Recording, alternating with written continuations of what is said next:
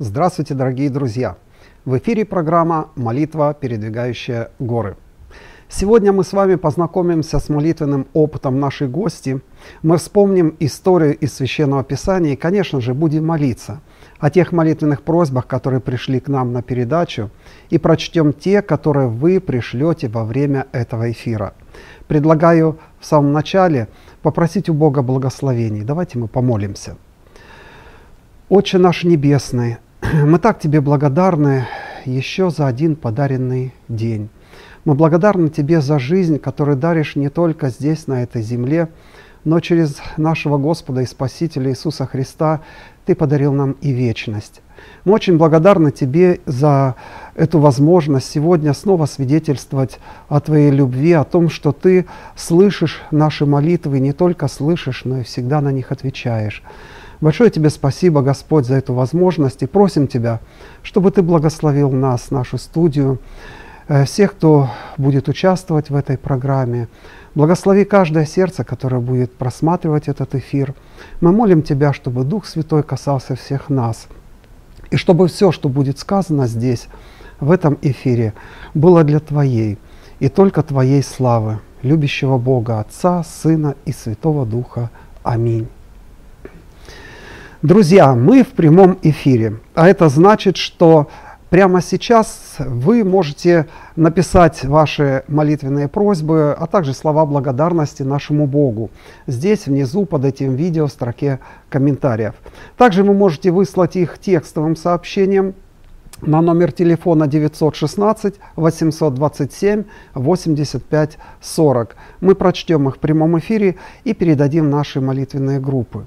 И еще, если вы находитесь в округе Сакрамента или на близлежащей территории, и у вас есть молитвенный опыт, которым вы хотели бы поделиться здесь, на нашей передаче, пожалуйста, позвоните нам по номеру телефона 916 254 81 82. Верим, что этот эфир станет благословением как для нас, участников, так и для тех, о ком мы будем молиться. Ну а сейчас пришло время представить гостью нашей передачи э, Лилию Кацал. Лиля, здравствуй. Здравствуй. Большое спасибо, что ты согласилась поучаствовать в нашей программе. Я давно этого ждал. Слава Богу. Слава Богу. За эту возможность. Э, слушай, Лиля, расскажи, пожалуйста, немножечко о себе, прежде чем ты поделишься молитвенным опытом, э, для того, чтобы те, кто тебя не знает, как-то смог ориентироваться и лучше понимать и прочувствовать э, те переживания, которые, э, которыми ты будешь делиться. Угу. Хорошо? Расскажи, откуда ты родом? Угу. Я из Беларуси, из города Пинска. Это угу. такой по, белорусское Полесье, небольшой городок. Я там выросла, жила до 20 лет, в школу ходила, закончила колледж. И уже потом переехала в город Борисов, а остальную жизнь там прожила в основном в Минске в основном в Минске, а да. в общем-то там переезжала. Да, э, да. Ты Потому вышла замуж за пастора церкви, да. поэтому там жизнь уже веселее пошла. Да, естественно.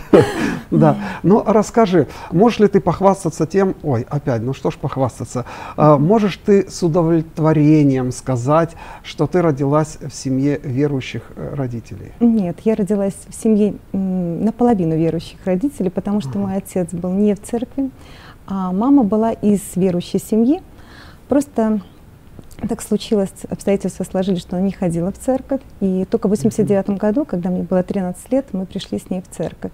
Но я помню, что постоянно э, по субботам мама никогда не готовила, не убиралась. Она всегда это делала по пятницам.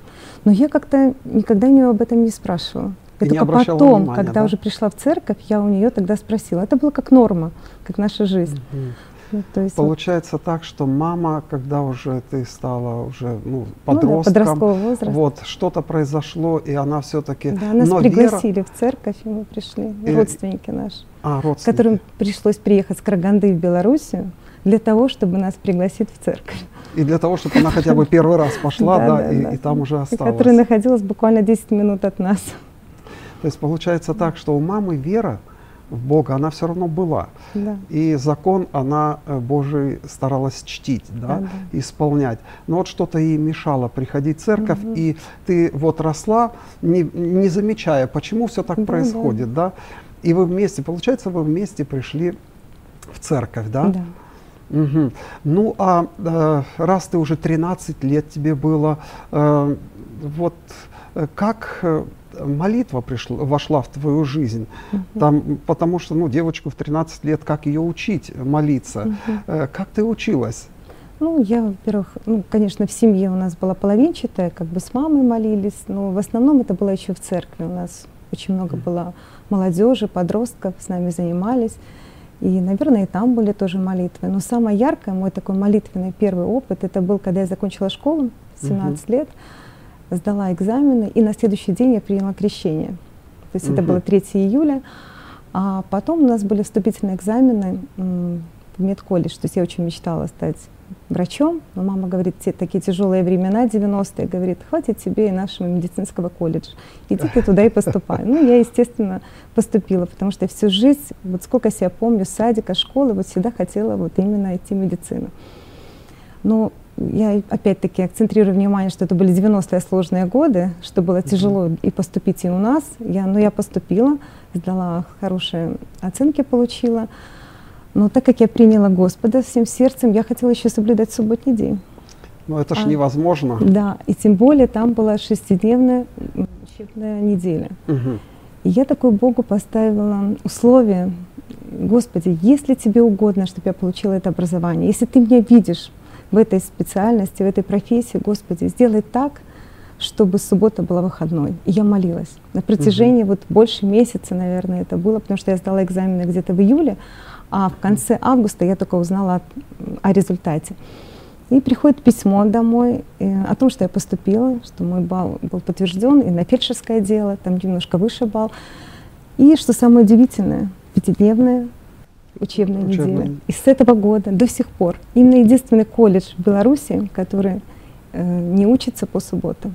Это было такое да. благословение для меня, для девчонки, которая вот закончила школу благословением о том, что вот так мне было открыто субботний день, что было показано. Угу. То есть это вот такой вот опыт. Но это самый яркий вот опыт, который вот до сих пор у меня остался в памяти. Получается, ты это не один день была молитва, mm-hmm. и не одна неделя Нет. это были молитвы. Ты постоянно каждый день просила, Господи, yeah. ну хотелось быть медиком, да? Mm-hmm. Ну а если бы, например, раз пришло вот и э, поздравляем, мы поступили, не знаю, ну шестидневно. Потому что очень сложно на самом деле отстаивать субботу, потому что это и в школе было сложно, тем более в семье неверующей, когда отец как бы запрещал ходить в церковь, и поэтому mm мне было сложно на самом деле. Поэтому я Господу так вот прямо, Господи, дай мне, освободи этот день. Да, представь, как вот. маме было э, непросто. Да. И она так как между двух огней, да, ты представляешь, да, да, она же тоже знала о твоей мечте. Да, я я уверен, что и мама молилась. Да, Вы да, вместе, да. значит, молились. Вот, слава богу. И ты закончила этот колледж, и э, по, теперь ты по специальности фельдшер, да? Да, было фельдшерское дело, угу. и закончила. И у меня так получилось, что меня оставляли в Пинске, но еще было место приехать в Борисов. Там угу. у меня жил дядя, и я переехала в Борисов и жила там целый год, работала там. Э, разве один год только всего да, лишь, да? год. Как мне показалось, как раз я же тогда молодежным руководителем был в Борисове. Вот так вот. и встретились. Значит, один год, а мне почему-то казалось больше. Ну, слава Богу. Очень хорошо, интересный опыт, вот как раз для подростка, так сказать, вот который только вот пришел к Богу, и вот это, это просто Нет, просто иногда кажется, что у нас такая стенка, которая просто, она неподъемная, да, или гора. Непреодолимая, На самом деле это все преодолимо, только с помощью Господа и да, наша молитва. Ну а какой э, молитвенный опыт э, ты решил рассказать здесь, mm-hmm. на нашей программе? Ну, я мама троих сыновей. Старшему сыну недавно было 25 лет. Я вот решила вспомнить опыт, который произошел 20 лет тому назад. Я очень хорошо помню даже дату. Это было 14 октября 2003 года, потому что это был утренник, посвященный Дню матери, когда я увидела, что с ребенком моим произошло что-то не то это был праздник, и я вижу, что ребенок мой бледный, ему очень плохо. И он mm-hmm. все время как бы голову клонит и говорит, мне плохо, мне плохо. Я говорю, ну еще чуть-чуть там. Это ну, на празднике Да, прям, это был праздник, который посвящен вот матерям. Ну, еще чуть-чуть, еще потерпи. Я как-то так не задумывалась о том, что это может быть такое что-то серьезное, да. И когда мы уже приехали домой, я смотрю, что он лег так калачиком, ножки поджал под себя, и говорит, что очень сильно голова болит. И когда он на свет смотрел, он глаза закрывал и рука прятался, то, то есть прятал голову. Поднялась высокая температура, была тошнота, рвота и такая светобоязнь. Я, естественно, как медик понимала, что что-то не совсем хорошее. И мы с мужем решили вызвать скорую, потому что температуру сбивали, она не сбивалась. Ну, не то, что не сбивалась, она сбивалась, потом опять поднималась. И я понимаю, что не стоит ждать, не стоит. Что-то время зря терять. Да. Мы вызвали скорую, да. Скорая нам экстренно, прямо буквально нас госпитализировала, увезла нас в инфекционную больницу. У нас инфекционная больница новая, с такими отдельными боксами, отдельным входом в палату было. И нас завели и сказали, мама, мы ложим одного ребенка. А Я говорю, нет, я не смогу его одного оставить. Ну, потому что для меня он был маленький, и мы его несли на руках. То есть ему Сколько было почти пять лет. Ну, Мгм. через месяц было бы ему пять лет. Но для меня он был тогда маленький еще ребенок. Конечно, ну что такое пять лет? Вот. И мы его несли на руках, потому что на самом деле он такой ослабевший был. И я говорю, всего такая слабость была, то есть такое обмякшее тело было. Вот, и когда мы привезли нас в эту палату, и там говорит, там одна койка. «Ну, Если вы согласны здесь лежать, говорит, ну, тогда, говорит, ложить, ну, в смысле, мы вас Здесь лежать положим. да. или как? Нет, нет, нет, одна койка, ну, в смысле, вдвоем А, с ним вдвоем на одной койке. койке, да. Мгм. То есть, если вы согласны, мы вас будем госпитализировать. Я говорю, да, я согласна на такие условия. И нас вдвоем вот положили в эту палату. Это был вечер уже, как бы ночь. И как бы доктор там взял быстро экстренные анализы, а на следующее утро э, там другие анализы брал, и он подошел и говорит, вы знаете, говорит, что мы вас подозреваем, несколько видов есть менингита, либо энтеровирусная инфекция. Но для того, чтобы правильно поставить достоверный диагноз, нам необходимо сделать спинномозговую пункцию. Мгм. На что я как бы сразу так нормально отреагировала, потому что я понимаю, что для моего ребенка очень важно установить верный диагноз, чтобы было принято правильное лечение. И чтобы мой ребенок быстрее выздоровел. Я так это понимаю. Ну и доктор мне тоже все это разрисовал, разложил все по полочкам и сказал, что может быть, если вы откажетесь от, этой, от этого анализа, и что может быть, если это менингит, будем лечить его как от менингита, ну то есть если мы не сдадим пункцию, мы будем лечить его как от менингита серьезными антибиотиками. А если это энтеровирусная инфекция, она легче гораздо лечится и быстрее восстанавливается. Я, естественно, дала согласие на это, я подписала. Э, Смело так Я, подписала, да. да? Я, Э, Но, а, и, насколько я помню, было особенное время, когда очень осторожно к этому да, относились. да, да. Вот муж, он был против. Муж был Но ты против. советовалась, ты посоветовалась Да. или, или уже Ну, тогда бы... я... Нет, надо было две росписи, мою и мужа. Ага. Я расписалась, но, естественно, надо было еще поговорить с мужем. То есть он пришел Мгм. вечером, его пустили, потому что инфекционную больницу не запускают, но так как надо было поговорить и обсудить этот вопрос, его пустили, мы обговорили, на что он сказал, я не согласен. Не И согласен. многие родственники, да, тоже были против. Вы что, говорит, зачем делать пункцию? Вы можете навредить ребенку, вы можете сделать его инвалидом, калекой.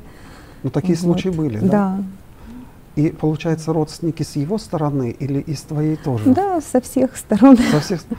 Да, все А. Получается, ну, хоть кто-то из родственников э, был за. М, Я уже не помню, но я только единственное, что я уговаривала мужа, мы молились, я уговаривала его, что это необходимо сделать, что это важно для нашего ребенка, для нашего сына. Он молился, он тоже ночью, он уехал домой, он не подписал. Он не подписал, молился, ну. нет. Э, Послушай, ну, а, э, ну, все-таки это очень серьезный шаг, очень серьезное решение, Мгм. да? Вот, ты, были сомнения какие-то? Ты в этот момент э, у Нет. Бога спрашивала, Господи, делать пункцию или нет? Вот, ну, пока не, Мгм. не было мужа, ты как медик, ты сказала, ну да, необходимо точный диагноз. Но когда муж сказал нет, не зародилось у тебя какое-то волнение внутри? Нет, я верю, что Господь руководит врачами, руководит руками их. Я уверена была в том, что Господь будет сверх над всем этим. Это какая-то внутренняя уверенность. Да. Но ты молилась, ну, некоторые говорят, что я вот молилась, как мне поступить, потому что очень часто э, Мгм. человек перед выбором стоит. Мгм. И некоторые говорят там или голос, или внутреннее там что-то такое вот, вот уверенность. Вот. Что это в твоем случае было? Ну, я просто понимала, что если не сделать пункцию, то моего ребенка будут лечить, например, от серозного менингита. Ну, зачем его лечить тяжелыми антибиотиками? Зачем ему маленькому организму это получать? Поэтому я, конечно, доверилась Богу, доверилась врачам. Я отдала полностью. Могли быть последствия вот от того, что вот если полечили от менингита, от другого? Ну, конечно, все может быть. Это же все Мгм. может быть. И вот муж уехал, Да, Андрей уехал уехал домой, домой. не согласился, Да. все родственники против. Что Да. дальше? Он молился, он тоже переживал. И на утро нам то есть, было поставлено время до 10 утра. То есть Мгм. решится этот вопрос. Потому что в 11 мы нас брали пункт. Ну, где-то так примерно, я уже так ориентировочно. Муж приехал, он тоже вот молился. И в конечном итоге решил, что тоже он подписал. Мы дали согласие, Мгм. дали разрешение. Но еще вот я хотела тоже акцентрировать внимание, что вот всегда, когда делали ему там манипуляции, уколы, там вену, да, ставили, он всегда боялся, он всегда не хотел. Ну, Даник. Ну да. И я ему всегда говорила, ты сожми кулачки, чтобы весь страх твой ушел в эти кулачки, говорю. Ну, тогда как бы расслабишься. Я не знаю, вот почему-то у меня такое вот по молодости, такое вот было ему решение. И он всегда так делал. Я всегда говорила, больно тебе? Нет, мама. Вот Мне не больно, верю. говорит.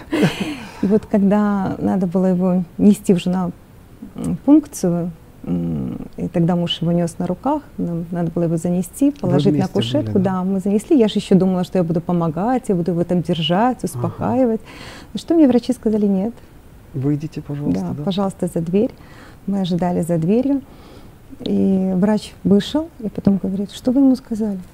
Ребенок спокойный, мы ему делаем вообще никаких писков, никаких криков, ничего. Он все, что мы ему говорили, он все делал. Он Кулачки принял сжал. ту же позу, говорит, сжал кулаки, говорит, и говорит, лежит мирно.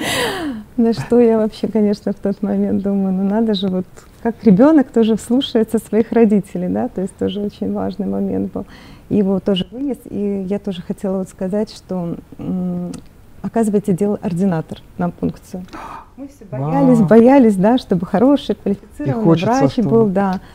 Нет, с ним рядом был хороший квалифицированный врач, но я надеюсь, что этот ординатор тоже стал хорошим врачом, потому что он благополучно все сделал. Слава богу. И в конечном итоге моего ребенка не было диагностирован менингит, а именно энтеровирусная инфекция. Мы пролежали две недели, да, он был слабенький, потому что, я говорю, многие симптомы очень схожи с менингитом. И после вот пункции это было сто процентов уверенности, что это была энтеровирусная инфекция. Не надо было никаких антибиотиков принимать, то есть это вирусная этиология. И поэтому я хочу сказать о том, что мы иногда думаем, что мы можем все, да, а на самом деле только Господь может, только Господь. И с Божьей помощью все, тогда возможно и исцеление, и все в Его руках. И ординатор сделает вот Да, эту да, да. сложную операцию, да, так сказать, э, пункцию. И э, ребенок кулачки сожмет, будет послушный, Мгм. и иголочка пройдет как надо, куда надо. Да. Господь, да и аминь, только Господь. Но все-таки вот волнение, когда вы с Андреем сидели там коридоре, было волнение, Да, конечно, молились, конечно. молились. Да. И какая была радость, когда все хорошо про- прошло, да. Мгм. Все, слава Богу. Спасибо большое, Лилия, за этот опыт, потому что очень многие сейчас сталкиваются с подобным. И э, как, э, как узнать волю Божью? Особенно если, например, одному э, в семье, там, матери, вот как вам, например, тебе показалось, что да, нужно пункцию делать, а муж Мгм. нет. Как? Как поступить? Какова воля Божья? Как узнать Мгм. эту волю Божию? Спасибо большое. Спасибо большое, Лилия. Через несколько минут я попрошу помолиться о тех молитвенных просьбах, которые пришли к нам на передачу. Хорошо? Друзья, как часто в детстве вы играли на улице? Ну, со своими подружками, друзьями. Я, например, жил в городе, и была возможность каждый день играть на улице. Особенно в памяти отложилась игра в хоккей. И хочется обратить э, внимание э, вот на что. Когда только мне попадала шайба, и я рвался к воротам соперника, вся моя команда начинала кричать мне. Кто-то кричит, бросай поворотом. Несколько человек сразу кричат с разных сторон, дай пас, дай пас. Э, было такое, что даже кто-то из соперников мог крикнуть, дай мне шайбу. В один момент ты слышишь столько голосов, но определить должен один, правильный. Кстати, нужно было еще и вовремя услышать голос мамы, зовущей домой. Хорошее было время. Мы учились среди множества голосов находить правильный. Предлагаю вам вспомнить библейскую историю женщины, у которой дочь была одержима нечистым духом. Евангелист Марк в 7 главе описывает эту историю так. Эта женщина была язычницей, э, серафиникиянкой по происхождению. Она стала просить Иисуса изгнать беса из ее дочери. Он же сказал ей, дай прежде насытиться детям. Нехорошо взять хлеб у детей и бросить собакам. Вспомнили? Читая это повествование, мы видим эту женщину уже рядом с Иисусом и его учениками. Но что предшествовало этому? Как она туда попала? Думаете, она ушла из дома незаметно, оставив больного ребенка? Думаете, никто не знал, куда и к кому пошла эта несчастная мать? Уверен, были те, кто знал. Более того, я уверен, что эта женщина слышала множество голосов. Например, этот Иисус еврей, и он не станет даже тебя слушать, даже не посмотрит в твою сторону. Другие, может быть, говорили, нужно обратиться за помощью к нашим специалистам. А кто-то мог сказать, этот Иисус самозванец, послушай, как почтенные раввины о нем отзываются, остановись. А может кто-то говорил и такое, смирись, это твоя судьба. Уверен, что она сама разумом понимала, что идти навстречу с Иисусом – это риск зря потерять время и стать объектом насмешек. Как эта женщина смогла выбрать из всего этого многоголосия тот голос, который назвал Иисуса сыном Давида? Кто-то скажет, видно, хорошо сработала реклама неизвестного евангелиста. А другие скажут, материнское сердце подсказало. Думаю, есть место и тому, и другому. Только этого недостаточно. Есть что-то или кто-то другой, который духом своим говорил в сердце той хананиянки. Это видно даже по ее ответу Иисусу на те, ну, не совсем приятные, мягко сказано, слова. Помните? Она говорит, господин, ответила она, и собаки едят крошки, упавшие со стола детей. Этот же дух сказал и сердцу нашей гости Лилии. И в каждом случае это лично – и неповторимо. И никто со стороны не может дать точную оценку. Но как научиться среди многоголосия узнавать голос Святого Духа? Думаю, в этом может помочь духовная практика и опыт. Но прежде, конечно, личные отношения с Небесным Отцом. Знаете, друзья, а ведь все это возможно – только через личное общение и искренние, настоящие молитвы. А вы сами что об этом думаете? Пожалуйста, Лиля, помолись, чтобы Господь услышал, и Он-то обязательно ответит. И помолись, пожалуйста, особенно за маленьких больных деток. Э, ты заметила, что mm-hmm. на этой неделе очень много просьб Э, о маленьких детях, о мальчиках, о девочке. Mm-hmm. Помолись, пожалуйста. Хорошо. Дорогой наш любящий Господь и Бог, мы благодарны Тебе за жизнь, за здоровье, Господь, за ту жертву, которую Ты отдал за каждого из нас, Господи, ибо Ты любящий и знающий каждого из нас в отдельности. Господь всемогущий, мы живем в это последнее, непростое, сложное время, ибо все признаки указывают на это. Ты видишь, сколько трудностей, сколько болезней, сколько переживаний, сколько сейчас войн на земле, Господи. Даруй, Господь, ты, да, э, мы приносим, Господь, перед Тобой этот список всех нуждающихся, Господь. Особенно просим за исцеление, за исцеление больных, Господь, онкобольных. Очень много больных людей, которые страдают сейчас этим заболеванием. Господи, Ты коснись, Господь, Твоей исцеляющей рукой. Прикоснись, Господь, к этим людям, Господь. Также мы видим, что в этом списке очень много деток, которые сейчас находятся даже в реанимации. Господи, прикоснись, Господь, к ним, исцели, Господь, ибо Ты великий врач, наш целитель, Господи. Мы уповаем только на Тебя, только на Тебя вся вера и надежда наша, Господи. Также Ты видишь, сколько трудных ситуаций жизненных в семье, Господь, между мужем и женой, между родителями и детьми, Господи. Установи, Господь, эту связь. только Ты можешь, Господь, помочь. Только в Тебе это основание. Только Ты можешь решить эти вопросы. Господи, помоги людям обратиться в Тебе. Также, Господи, мы видим, что очень многие люди, которые не приняли, не познали Тебя. Помоги, Господь, прикоснись к их сердцу. Прикоснись, Господь, Твоей любовью, чтобы они могли принять Тебя и познать.